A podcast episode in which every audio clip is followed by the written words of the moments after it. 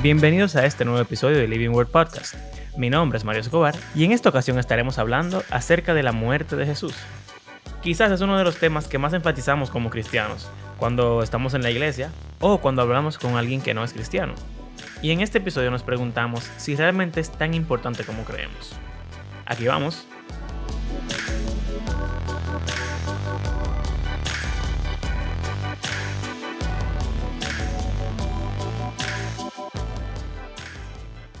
Ok, señores, estamos al aire. Bienvenidos a otro episodio. Yo soy Mario Escobar y estoy aquí junto a mis compañeros. Abraham Sánchez. Y Andrés Fulcar. Y en el día de hoy vamos a estar hablando acerca de un tema que como que yo entiendo que es el tema principal de los cristianos. Eh, como que si tú hablas con un cristiano y tú no eres cristiano, ellos te van a querer explicar esto de la mejor No manera posible. No puede beber. No. Ellos te van a querer explicar ¿Qué esto. tanto, ¿Qué tanto puedo pecar si no, no es? Que no te ¿Qué tanto puede. puedo ser cambio tiene que ser-? Sí. Tiene que ser virgen hasta el matrimonio. Ustedes son unos carnales. Escucha, escucha la palabra. escucha, Eh, Esa gente es otras mujeres. ¿Qué es lo que han- Sí, en verdad, esos tipos tan, tan activos. Bueno, eh, te van a querer explicar esto para que. No. No queman. Déjenme seguir. El punto es que un cristiano promedio seguramente te querrá explicar esto si tú no eres cristiano para lograr que tú seas cristiano.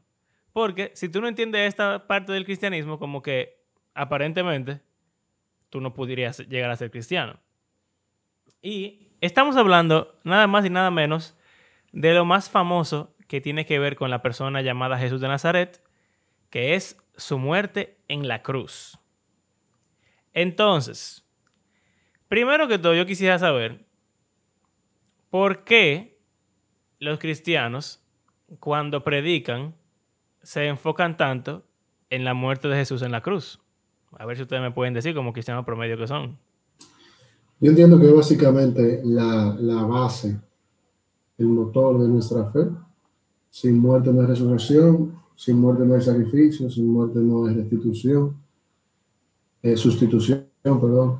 Entonces, qué sé yo, como que es como la base, el inicio de, de lo que, vamos a decir, identifica o caracteriza nuestra fe. Entonces, creo que a partiendo de ahí es que nosotros tenemos tal vez un... Si me voy, si soy abogado del diablo, me voy a- al por qué debemos defender la- el, nuestro evangelio sobre los demás, eh, las demás religiones, los demás evangelios, eh, que nosotros consideramos y catalogamos de falso, realmente ese se convierte en la base de, de- de nuestra defensa también en el inicio de lo que nuestro diferenciador. Como dirían en, en el, en- en el mercado de ventas, nuestra Propuesta única de, de propuesta única de venta. o nuestra ventaja competitiva. Exacto. Ok, interesante. O sea que eso como que lo que nos diferencia de las demás religiones o quizás de los demás evangelios, que Jesús murió en la cruz. Lo que pasa es que la muerte en sí eh, no es el fin, ¿no? implica que hubo una resurrección, la resurrección dio como resultado la- el cumplimiento de todas las profecías hasta ese momento. Porque tú te das cuenta, todas las profecías desde el principio hablan, o básicamente quizá el, 100%, quizá el 95% de la profecía, 90% de la profecía del Antiguo Testamento llevan directamente a- al nacimiento, vida, muerte y resurrección del Señor Jesucristo. Y a partir de ahí, todo lo que se habla es una predicación recordando la razón de esto, lo importante de esto, lo trascendental de esto y cómo esto es de nuevo la base de nuestra fe. Entonces, como que todo era para llegar ahí y a partir de ahí todo es hablando de eso que pasó. Obviamente mirando a la, a la segunda venida, Ok, pero ya es otro tema. sí, ya es otro tema. Ok, Abraham, entonces cuéntanos tú, ¿qué es lo que tú quisieras decir? ¿Por qué tú consideras que es tan importante que un cristiano convenza a otra persona o explique la, cruci- la crucifixión de Jesús? Te digo lo que yo hubiese dicho hace unos años. Sí. No sé qué tan cristiano promedio sea, pero ese es cristiano promedio de mi iglesia. Lo que pasa es que tú eres un pecador. Y ya si estamos teniendo esta conversación, ya yo te expliqué y te mostré que tú eres un pecador. ¿Y qué pasa? El pecado nos aleja de Dios, nos separa de Él. No puede tener comunión porque Él es tres veces santo, no puede tener comunión con un pecador. Entonces, ¿qué pasa? Para, eh, o sea, para solucionar el problema del pecado, tiene que haber derramamiento de sangre para que se puedan perdonar. Entonces, Jesús en la cruz cargó con todo el pecado de todos nosotros, pasados, presentes y futuros, y básicamente él murió y así queda pagada la deuda que nosotros teníamos ante el Señor, entonces ahora estamos libres. Podemos tener una relación con Dios otra vez. Y entonces, ¿por qué yo tengo que entender eso? Yo puedo simplemente... Porque, porque si puedo tener una relación, o sea, es un requisito para yo poder ir al cielo. Pero, no, no, está bien. Que eso, que eso ocurra es un requisito para ir al cielo, pero que yo lo entienda, ¿por qué tendría que ser un requisito? Con el hecho de que a mí me, me caiga bien Jesús y yo quiera como que seguirlo y, y hacer lo que él dice, yo tengo que entender eso que tú acabas de explicar. Yo no creo que hay que entenderlo 100%. Yo creo que hay que entender que Él murió por nuestros pecados. Eh, y que resucitó. Ya ese es el tema del próximo episodio. Porque realmente, eso que yo expliqué, no está tan claro ni en los evangelios, mucho menos, y en las cartas de Pablo se ven como algunas ideas de ¿A ustedes no les huele eso? ¿Qué huele? Herejía. No, no, pero sin relajo. o sea, No está tan claro. Lo que está clarito es Cristo murió por nuestro pecado. Pero como que esa explicación así larga que yo di no está escrita así. Ok, una pregunta para Andrés, porque tú como que no me estás respondiendo lo que yo quiero, lo que yo quiero saber. Andrés, ¿tú crees que, o sea, siempre que predicamos el Evangelio, explicamos, por lo menos en lo que tiene promedio que yo conozco, y yo también en mi vida, explicamos eso que Abraham explicó. El pecado te separa de Dios, o hay algún tipo de deuda, o tú eres culpable delante de Dios. Jesús como que no sé, toma tu lugar o paga por ti o lo que sea, y entonces ahora tú puedes venir para donde Dios. Eso es una mecánica de la salvación, pero todo el mundo la explica. Y para mí eh, suena como que si tú no entiendes eso, por lo menos esa parte básica de que Jesús está pagando por ti o tomando tu lugar, tú no puedes ser salvo. Eso, eso es así, tú lo ves así, tú lo has visto así, tú entiendes que es así. Eh, ¿Qué tú crees?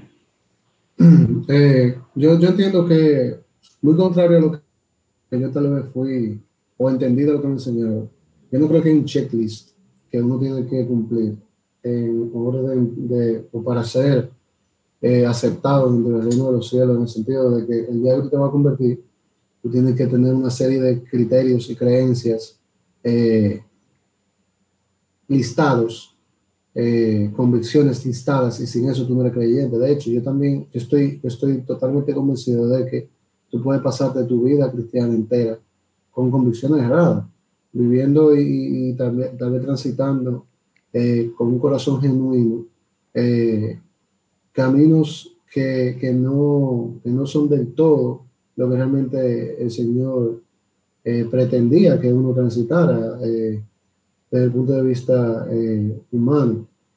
O sea que no, que yo no pienso que, que para tú convertirte tú tienes que estar, estar eh, totalmente, vamos a decir, eh, adoctrinado, entrenado, eh, consciente, convencido de todos esos detalles que uno a veces habla.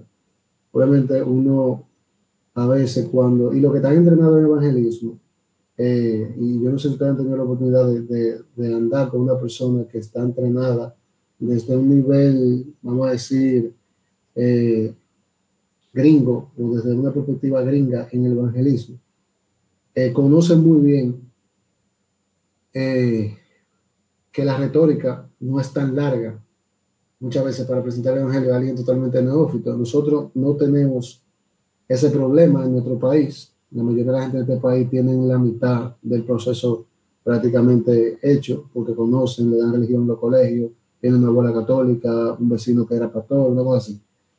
Eh, pero yo no, no, yo no creo que hay que cumplir con todo esto. Eh, lo que sí yo creo es que las motivaciones para creer en el Señor Jesucristo, primero lo que yo sí creo que la Biblia te dice a ti, que si tú crees eh, y tú confiesas, tú eres salvo. Si tú, confíes, si tú crees en tu boca, ¿verdad? Si tú crees, ¿cómo es? Si tú crees y confiesas en tu boca que Jesús es el Señor, ¿verdad? Tú, y, y eh, y una cosita básica. Entonces, en tu corazón que Dios él levantó de los muertos. levantó del muerto.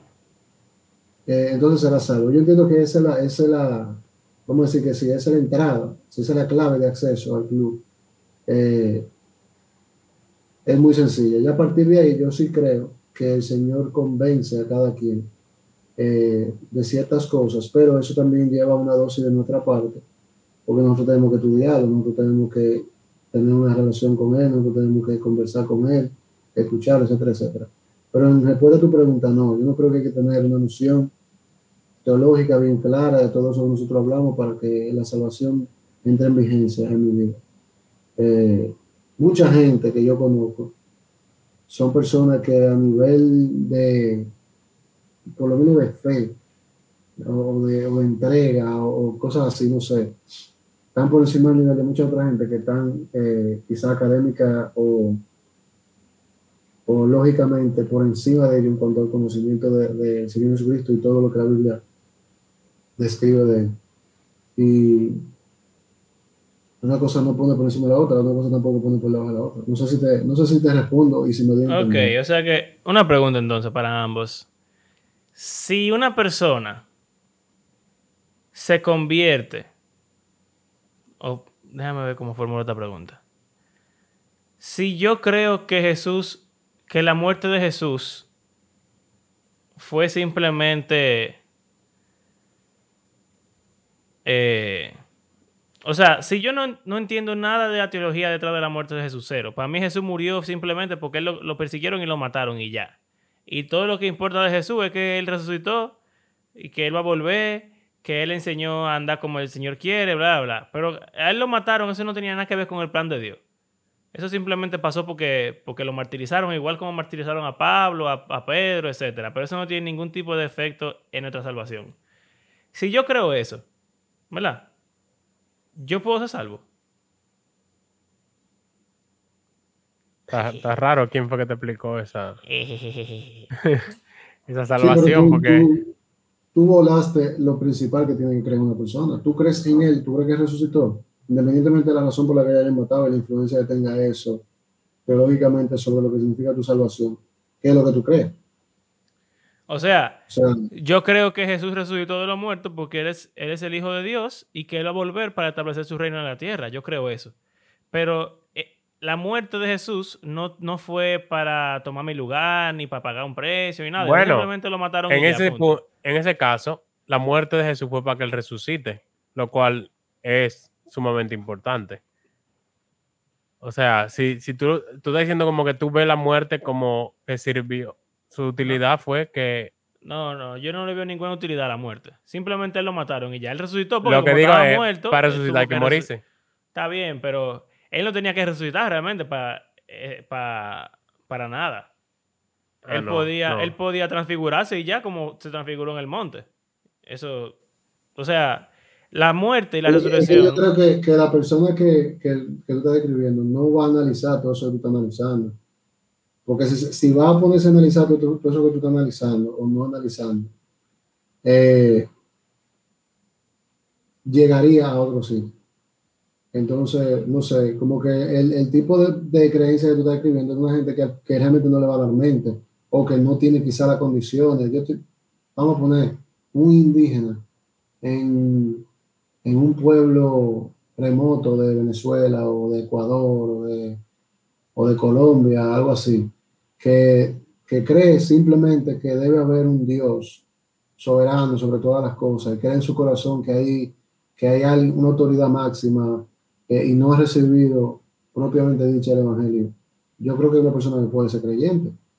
Obviamente, eh, ya al momento de recibir la herramienta, el Señor va a cambiar, pero si, si no llega ninguna herramienta, eh, yo entiendo que esa persona tiene lo suficiente ahí. Ahora, ya cuando tú te metes a creer cosas que son tergiversadas a la persona del Señor Jesucristo, eh, ya ahí tenemos otra conversación. Tú puedes estar engañado, genuinamente engañado, pero eso significa que tú no has conocido al verdadero Jesucristo. Eh, lamentablemente, es lo que yo pienso. Eh, si tú crees que el Señor Jesucristo era un ángel, el primer ángel que el Señor creó y que bajó a la tierra y que alimentaba a Joshua Smith o como sea, lo que sea que crean los mormones, eh, tú no eres creyente, porque tú no estás creyendo, tú no estás creyendo en el Señor Jesucristo. O sea, básicamente tú me estás diciendo que mientras yo crea que Jesucristo es Dios. Yo creo que eso, eso es básico. Y que mientras yo crea que Jesucristo es Dios y lo siga, ya. Mira, yo tengo aquí la. hoy. Dame un segundo. Abraham, depende de la responsabilidad. Tú tienes una responsabilidad según el conocimiento que tú tengas. Depende de lo que tú hayas conocido hasta el momento de tu, de tu creer y que tú no te empecines en creer en un Dios hecho para ti, en un Jesucristo hecho para ti o por ti, según lo que tú inicialmente creíste, mientras tú te encuentras con las otras verdades que te cambian, quizá lo errado que tú tenías, yo entiendo que tú no estás mal. Ahora, eh, es muy delicado eso, porque yo estoy diciendo que hay, que hay formas de creer en el mismo Dios, y no eso es lo que estoy diciendo. Pero estoy diciendo que hay una, hay una dosis de, de información que no es que hay una dosis de conocimiento de la cual hay un porcentaje que es vital, ¿ok? Y hay otro porcentaje que es, y esto puede sonar muy contradictorio y muy feo, pero que es complementario, aunque total y absolutamente útil y necesario para un crecimiento. No sé si me doy a entender, o sea, tú crees hasta un punto, y esto dice, ok, tú crees en, en, quien es correctamente, a partir de ahí tú comienzas a ir aprendiendo, aceptando y conociendo al Señor Jesucristo verdadero. Yo creo que ninguno de nosotros, muchos de nosotros estamos lejísimos de otro creyente súper maduro y súper grande que conocen quizás si puede, se puede utilizar la, el, el, epíteto, no sé, si que conocen más al Señor Jesucristo que uno, y no por eso uno, al no estar al nivel de ellos, en cuanto a conocimiento, ya sea de fe, ya sea personal, ya sea experimental, ya sea eh, teológico, ya sea académico, lo que sea, no estamos mal, pero, pero si llega un punto donde tu fe, donde tu conocimiento, donde el Dios o el Jesús al que tú conoces, eh, y, y, la información que tú tienes va a ser probada. Y de, a partir de ahí tú puedes demostrar si realmente tú crees genuinamente o fue una emoción o fue lo que sea. Y pasa en nuestras iglesias, no solamente pasa en, en situaciones, vamos a decir, extremas. Pero que tú planteas un caso extremo en el mundo actual. Sí, quizás sí. ¿Qué tú querías decir, Abraham? O sea, yo quería decir como que la mecánica de qué logró la crucifixión y la muerte y como esa teología profunda eh, no es tan importante, pero la resurrección sí. O sea, yo, yo estaba leyendo Hechos, estoy leyendo Hechos, y estaba, ahora me acordé de cuando Pedro va a hablar con Cornelio, un gentil, el primer gentil que recibe el Espíritu, según vemos en las escrituras, y estoy viendo el evangelio que Pedro le predicó a Cornelio. Y él simplemente le dijo, eh, ellos fueron testigos, o sea, nosotros fuimos testigos de lo que Jesús hizo en la tierra de los judíos y en Jerusalén. Lo mataron colgándole en un madero, pero Dios lo resucitó al tercer día y ellos lo vieron, comieron con él, etcétera. Les mandó a predicar al pueblo. Y después dice, de él dan testimonio todos los profetas que todo el que cree en él recibe por medio de su nombre el perdón de los pecados. No está diciendo que todo el que cree en la sustitución, eh, ¿cómo es? La expiación por sustitución penal o algo así. O sea, no está hablando de una teoría de, de expiación o de propiciación, sino que está hablando del que cree en él, pero en el Cristo resucitado quien aquí dice que ha sido nombrado por Dios como juez de vivos y muertos. Si él no muere, él no asume ese rol, según lo que yo estoy viendo aquí. O sea, que su exaltación está relacionada a su crucifixión. O sea que entonces la crucifixión no es tan importante, básicamente. No es que no es importante, es importante. Pero nuestros esfuerzos varios como cristianos al evangelizar, de explicar cómo funciona, qué hace, para qué, por qué y todo eso, no son tan importantes. Esa es la conclusión a la que estamos llegando. O sea, tú dices los detalles para una persona ser salva. Yo no creo. O sea, lo único que necesitas realmente es saber que Jesús murió y que resucitó. Y que, Y que por medio él de es eso. el rey. O sea, él es. Bueno, Dios está sentado a la diestra del Padre. sea, y ¿qué le dio? Vamos a ponerlo así, vamos a ponerlo o sea, así. él va a venir y va a juzgar. Pero el que cree en él, por medio de su nombre, recibe perdón de pecados. Eso es lo que dice. Vamos a ponerlo así entonces. Jesús es Dios, Él vino al mundo como un humano, se murió, resucitó. Está en el Lo mataron. cielo, exacto, re- lo mataron, resucitó. Está en el cielo y vuelve a juzgar y a establecer su reino. El que crea eso, ya. No necesita entender nada de lo otro que se le explica a la gente. E- esa es la conclusión. ¿Qué tú dices? No, yo no sé, Lo que pasa es que-. Lo que pasa es que, mira, si yo me voy, a mí no me gusta hacer esto, pero si yo me voy a Romano 10, eh, a partir del final del versículo 8, dice, esta es la palabra de fe que predicamos, más o menos esto es como el Evangelio, ¿no? Ujú. Eh, que si confesara con tu boca a Jesús el Señor y creyera en tu corazón que Él se levantó de los muertos, serás salvo. Porque con el corazón se cree para justicia, pero con la boca se confiesa, se confiesa para salvación y sigue. Todo lo que creyeron saben usado, bla, bla, bla. Pero aquí te está dando el resumen, a, a mi entender. De oye, los requisitos para tú creer en el Jesús verdadero es decir que Él es el Señor y creer que se levantó de los muertos. Porque tú crees para justicia, ¿verdad? Con el corazón ya tú creíste en que Él puede hacer eso y con la boca tú estás confesando lo que tú estás creyendo, lo que da testimonio, ¿verdad? A partir de eso, todo lo demás se añade, te hace crecer, te hace más útil para la obra, te hace más cercano a Él, te hace amarlo más, te hace todo eso. Pero yo veo aquí como que aquí que está la nota de paso. O sea, La resurrección. Exacto. No, aquí no se pone a decirte, como decía Abraham ahorita. Esta es la palabra que predicamos. Que si tú confesares con tu boca eso al Señor y creyeres que Él murió en un madero eh, para, para cubrirnos a nosotros y ser eh, la, la- el sacrificio perfecto y así tomar en sí el pecado de todos nosotros. Y luego que murió, resucitó en tres días, porque eso significaba tal cosa y que sé yo cuánto, entonces tú vas a salvo. No, está diciendo tú crees en tu corazón que Él se levantó los muertos. Ok. Porque de nuevo, es la diferencia entre él y cualquier mártir. Es diferente. Ah, bueno, ahorita hablamos de la cruz, pero la resurrección en sí realmente es lo que es nuestro, nuestra ventaja competitiva frente a la demás religión.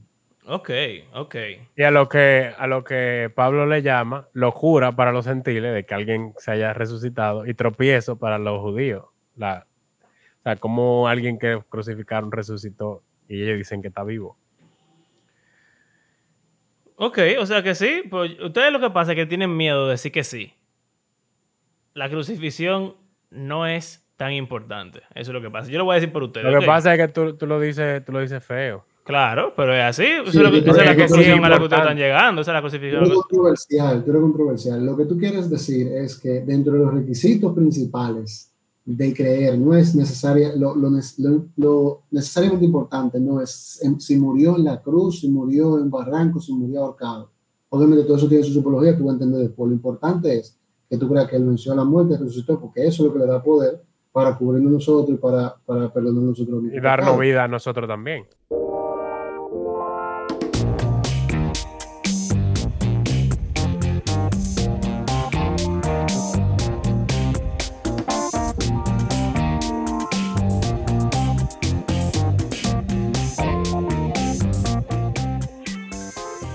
Sé que lo estoy diciendo feo. Es de maldad, obviamente. Pero si nos vamos a otras conversaciones que hemos tenido, hemos dicho que el, el nivel que una persona tiene de conocimiento bíblico o qué tan, qué tan fervientemente uno estudia la Biblia o qué tanto uno sabe de X o Y cosa, no son tan importantes porque la salvación no pende de ello. Y así piensan muchos cristianos promedio. Entonces, lo que me parece es que la crucifixión de Jesús entra en esa categoría. La crucifixión de Jesús simplemente es más teología que no te hace ser cristiano, no te hace ser menos cristiano ni más cristiano, ni tampoco te hace ser un mejor cristiano y vivir mejor para Cristo. Simplemente es un conocimiento básico que uno tiene ahí y ya. Y si es así, pues entonces no es tan importante. Te voy a ayudar. Lo importante no es la crucifixión. Lo, que no es importante es la crucifixión. Y cuando decimos importante es, vamos a decir, primario. Lo que no es primario es el significado a nivel teológico y lo que cumple a nivel eh, tal vez profético. Cada cosa, cada paso, que significa la, la posición, que se haya, que se haya oscurecido, que, que le hayan cargado la, la, la cruz, eh, los latigazos, eh, todo eso. Eso es lo que no es, vamos a decir, primario para que tu salvación o tu creencia en el Señor Jesucristo sea en el Señor Jesucristo verdadero.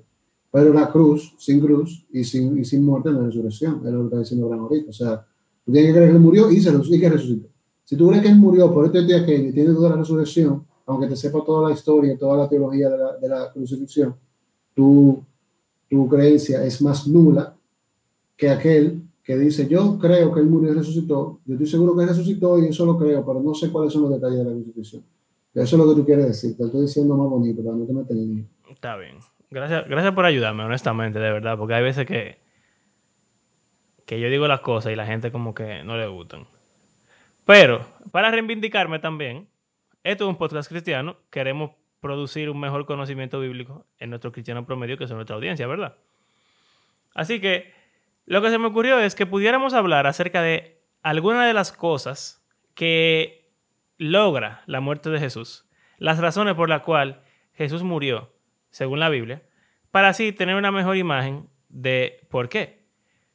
¿Por qué me parece importante esto? Bueno, porque como cuando predicamos el Evangelio, por lo regular nos enfocamos en una parte de lo que hace la crucifixión. Y cuando la gente habla de la muerte de Cristo, a veces ni siquiera dicen la muerte de Cristo, dicen el sacrificio de Cristo. Como si todo lo que hace Cristo en la muerte, al morir, es sacrificarse. Y eso no es así. Jesús hace muchas cosas al morir en la cruz, que teológicamente, eh, no O sea, solamente como por que conocimiento, Todos los temas bíblicos co- comienzan en Génesis terminan en Apocalipsis, cruzan por la cruz. cruzan. Exacto, cruz, cruz, ah, wow. Eh, entonces, no simplemente es por un conocimiento, sino porque como yo siempre abogo en el podcast, el conocimiento teológico, cuando se puede aplicar en la vida práctica, hace que uno sea un mejor cristiano. Entonces, para empezar con esto, no, no creo que valga la pena como que detenernos demasiado en cada uno de estos puntos, pero sí mencionarlos y quizás hablar un poco al respecto. Pero primero quisiera saber cuál es el aspecto principal que ustedes piensan que, o el propósito principal que cumple la muerte de cruz de Jesús, si alguien se los preguntara. ¿Por qué Jesús murió en la cruz? ¿Qué ustedes dirían? Bueno, el primero que me vendría a la mente, honestamente, es el que más conozco, que es relacionado a lo que yo dije ahorita, que al igual que como hablábamos en el episodio pasado sobre la Pascua y el cordero que se sacrificaba en lugar del primogénito, Jesús es un cordero, o sea, incluso en Juan se le llama el cordero de Dios que quita el pecado del mundo, y en Apocalipsis constantemente, yo creo que casi ni dice el nombre de Jesús, habla más del cordero. Eh, fue aquel que, al igual que ese Cordero de la Pascua, sustituyó a nosotros, recibiendo la muerte en nuestro lugar. O sea, sustitución. Es raro, sí, pero es raro, porque nosotros no morimos como quiera. Bueno, pero es la muerte eterna, ¿tú entiendes? O sea, por favor. Bueno, bueno, no sé, eso... Eh, ok, sustitución. ¿Y tú, André? Si alguien te pregunta, si alguien necesitara una explicación de, teológicamente hablando, qué logró la, la muerte de Cristo, ¿qué tú le dirías? Yo me voy a lo más básico. Cumplir las profecías eh, hechas sobre él desde el principio, desde que, desde que Dios le dijo a Adán que, que va a venir uno que va a pisar la cabeza de la serpiente, que no sé eh, si la gente va a relacionarlo para allá atrás, pero desde allá atrás hasta, hasta Juan el Bautista, Él está cumpliendo todas las profecías hechas por Él, que todas llevan a lo mismo, todas llevan a redención, a reconexión, a sustitución, como decía Abraham, eh, y, finalmente a, una, vamos a decir, un rescate hecho por el Padre a sus hijos, eh, por medio de, de, quitar toda culpa a través de un nuevo Cordero que quita el pecado del mundo. Yo, yo haría toda esa explicación y luego lo dejo tranquilo que sigan su vida. Y ya. Ok. O sea que básicamente ustedes entonces, básicamente lo que ustedes me están diciendo es que parte de los propósitos principales de la muerte de Cristo tienen que ver con la sustitución. Tomar nuestro lugar. Y creo que también se pudiera inferir que tiene que ver con satisfacer eh, como algún tipo de pago o no sé, de parte de Dios, algo que nosotros no podíamos pagar y Jesús lo pagó por nosotros. Entonces... También hay otro aspecto, pero que va muy ligado con la resurrección.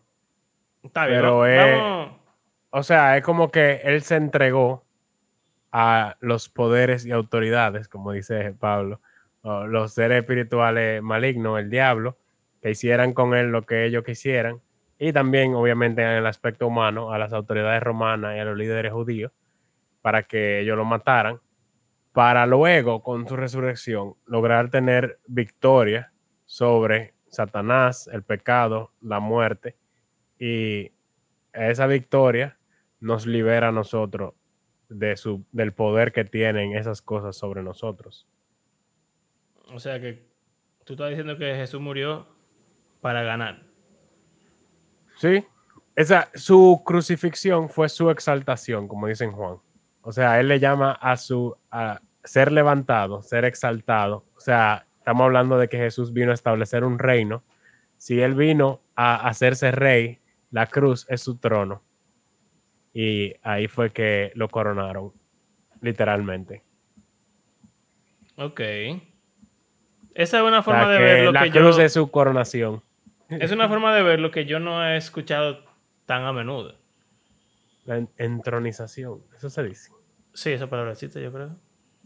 O sea que Jesús no solamente murió por nosotros para tomar nuestro lugar, sino que lo hizo como para demostrar que Él tiene el poder y para eh, vencer. Y un ejemplo también de cómo es que realmente se reina.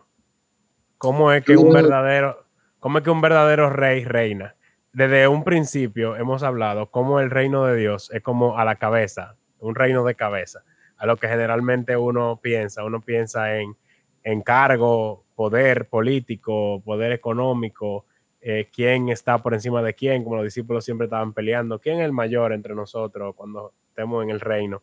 Y Jesús siempre está diciendo, el siervo, eh, el, el que más sirva, el menor, va a ser el mayor. Y con su muerte refleja lo mismo. La forma de nosotros tener vida es a medida de su muerte. La forma de él demostrarnos que él es el más fuerte de todo el mundo es haciéndose el más débil. La forma de mostrarnos que él es el rey es que él es el más humilde. Ok. Wow, eso es un inspirador. ¿Qué te iba a decir, Andrés? Por el mismo donde Bran habla de lo del poder. Yo lo veo de la siguiente manera. Cuando eh, la, la, muerte era el pago, pero la resurrección era el recibo él mostraba que podía pagar cuando le daban el recibo para atrás. Si tú vas a pagar una tienda y la tarjeta no pasa, no tienes recibo, ¿verdad? Si el Señor moría y no resucitaba, está bien, había un pago, pero y el recibo. Entonces era, eh, creo que esa era la forma de mostrar, como Abraham decía, que él tenía poder para hacer eso que él había dicho, de sustituirnos a todos y cumplir así con, con el, con el, como si pagar el precio de lo que significaba el pecado frente al Señor. Eh, y su resurrección entonces fue ya, mira tú, yo puedo hacerlo, Ok. En lo que ustedes han mencionado, miren, esto es un tema complicado, en verdad. En teología, esto se conocen como las teorías de la expiación. Eh, y básicamente, por todos los 2000 años que tiene el cristianismo, la gente ha estado debatiendo cuál es el significado mayor o principal, o simplemente cuál es el significado, el propósito y la razón por la cual Jesús murió. Y en lo que ustedes están diciendo, eh, en lo que ustedes han dicho, se resumen los cuatro puntos de vista principales que se han, eh, vamos a decir, dilucidado a través de toda la historia de la cristiandad, que son los siguientes. El primero que ustedes mencionaron, que tiene que ver con la sustitución, se llama la expiación por sustitución penal. Y ustedes seguro han escuchado esa forma de explicarlo. Dios es un juez justo, tú eres un criminal por el pecado, tienes, Dios tiene que juzgarte porque tú te lo mereces y castigarte por eso. Entonces Jesús toma tu lugar, te sustituye, se llama eso el sacrificio vicario de Cristo, el sacrificio sustitutivo. Y entonces ya esa sustitución hace que ya obviamente tú, tú quedaste libre, Jesús tomó el castigo por ti y ya, ¿verdad? La segunda forma está muy ligada a esa, se llama la teoría de la satisfacción y tiene que ver con una deuda que se tiene que pagar. O sea, la, que tú acabas de decir viene de la desatisfacción. Exacto, es como, como una, una, evolución, exacto. Porque tiene que ver con, con, que Dios es justo y hay un juicio, ¿verdad? Muchas veces se, se predica de esta forma, hablando de que la ira de Dios está sobre el pecador. Y que, por ejemplo, Romano dice que la paga del pecado es la muerte, pero la dádiva, la dádiva de Dios es vida eterna en Cristo Jesús. O sea que como que lo que tú te mereces por tu pecado es morir. Y de una forma eh, graciosa, o sea, llena de gracia, Jesús toma tu lugar. Clemente. Exacto.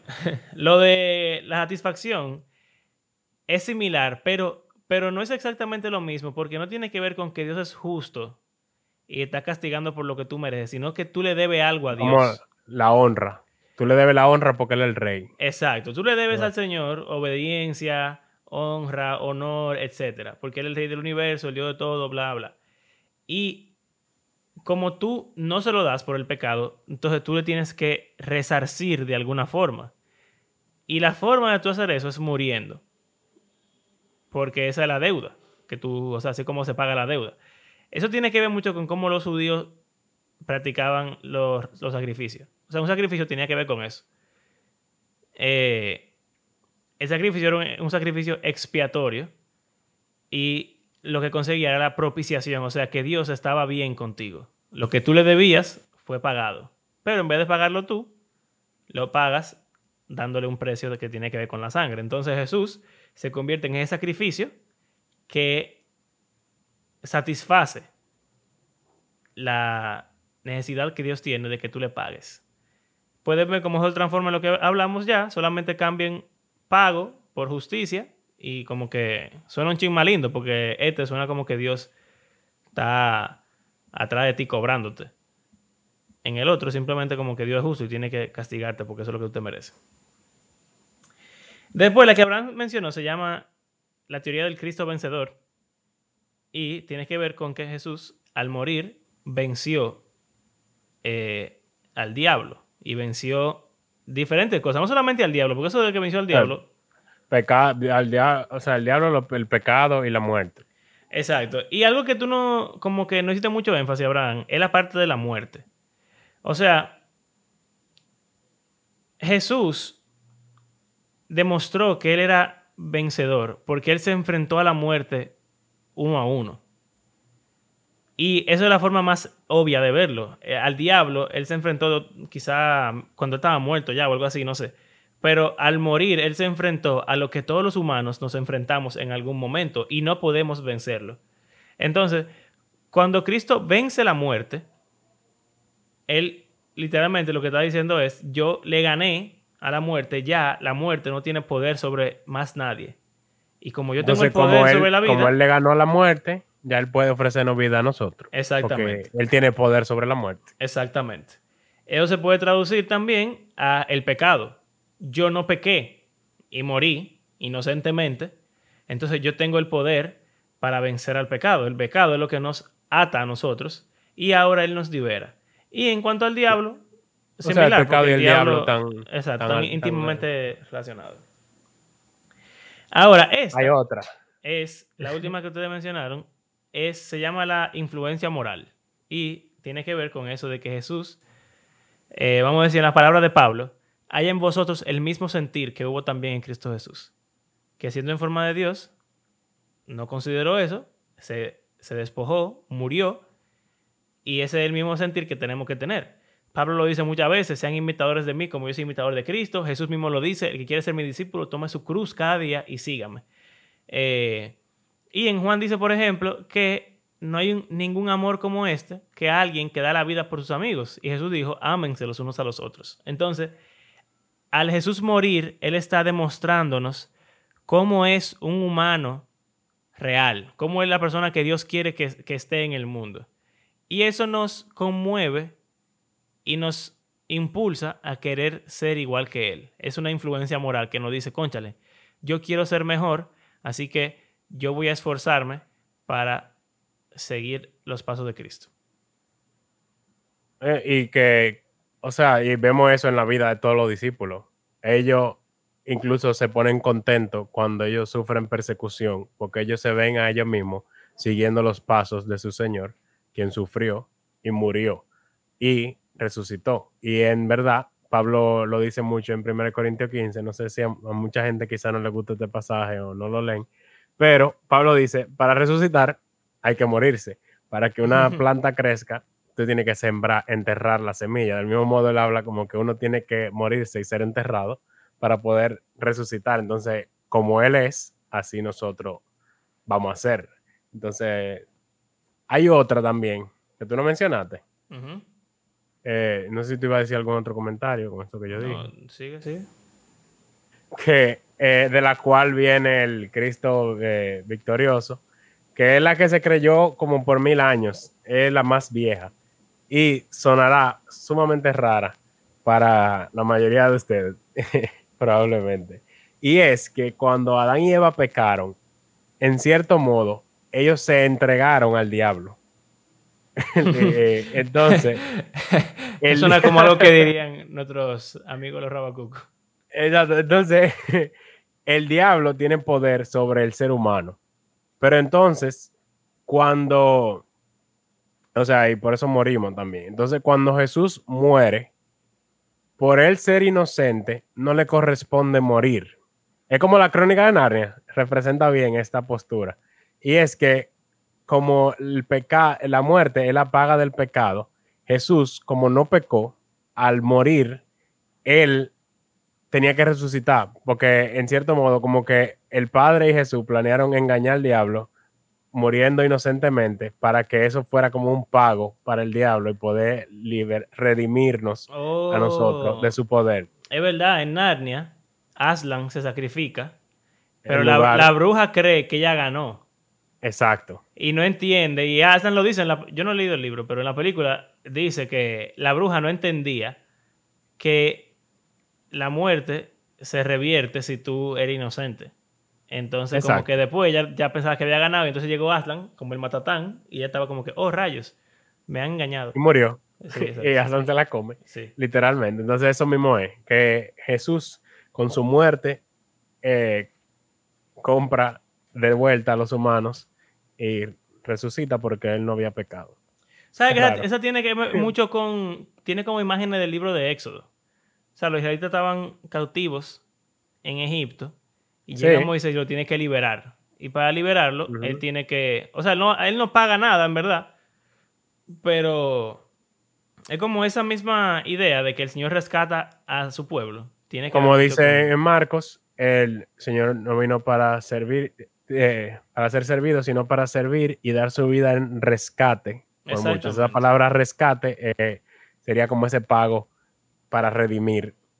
Ok. De donde, O sea, no estoy diciendo que no sea verdad, pero lo que yo no sé si te lo voy a decir, pero mi problema con eso es que pone a- al Señor Jesucristo y a, o a Dios y a Satanás como, como el mismo nivel. Sí, ese, ese es el problema, esa es la razón por la cual dejó de ser popular, porque pone a, a- a Satanás muy alto.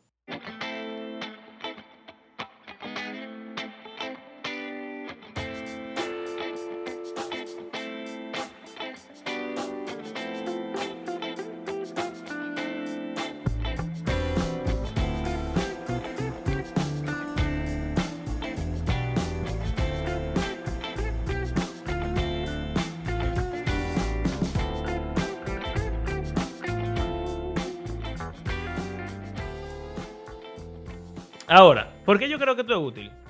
Volviendo a lo que estábamos hablando al principio, de que eso no es necesario para la salvación, ni siquiera entender cómo funciona la crucifixión, teológicamente hablando, es necesario para la salvación, ni te, aporta en nada, porque tú puedes seguir al Señor sin ningún problema, sin entender nada de esto. Pero yo creo que entender la teología, como ya dije, ayuda a la vida del cristiano y te ayuda a vivir mejor como cristiano y a seguir mejor a Cristo. Sobre todo eso de que la muerte de Jesús es un ejemplo para nosotros, eh, de que el cristiano debe amar la muerte y aún más la muerte sí tiene que ver con la persecución, porque estamos participando de los sufrimientos de Cristo. Eso viene como resultado de entender que la muerte de Cristo tiene un, un rol de ejemplo y de que así como el mundo me odió, lo odiarán ustedes, que el, siervo no es mayor que su Señor, etcétera, etcétera, etcétera. Cuando hablamos de que Jesús pagó el precio por mí, en la teoría de la satisfacción de la deuda, eso me hace querer pagarle para atrás. Y eso es un lenguaje que se dice mucho entre los cristianos, que se corrige también, no sé si ustedes lo han oído, como que tú no tienes que darle nada a Jesús a cambio, pero como que hay una frase célebre que dice como que yo no te puedo dar nada a cambio, pero te entrego mi vida, más o menos. Y esa idea de que ya tú lo diste todo por mí, yo quiero por lo menos devolverte algo, de alguna forma u otra, que significa te tengo que dar todo porque te lo debo todo. Con lo de la sustitución, también yo creo que tiene mucho que ver con, con el hecho de amar a Jesús por tomar mi lugar. Y la victoria, creo que es sumamente importante ver a Jesús como nuestro rey, como el que tiene el control absoluto y como aquel que va a venir en algún momento y, y creer en eso, porque Creo que esto es muy importante porque eso de la resurrección, que vamos a hablar la semana que viene, es realmente la base de la, de la fe. Y si Cristo no es victorioso, entonces no tiene sentido hacer nada de la vida cristiana. Eso sería una estupidez, básicamente. Pero como Él es el rey victorioso, Por la- entonces... Por, ajá, por la resurrección fue que murieron todos los discípulos. Exacto. Y ese era su mensaje. Exacto. O sea que, nada, la crucifixión de Cristo obviamente es importante. Quizás es menos importante de lo que a veces pensamos, pero también al mismo tiempo es mucho más importante de lo que pensamos.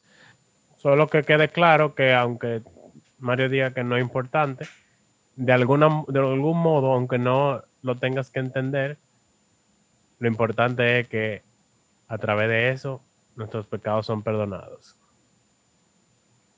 El Señor sabe, no te preocupes.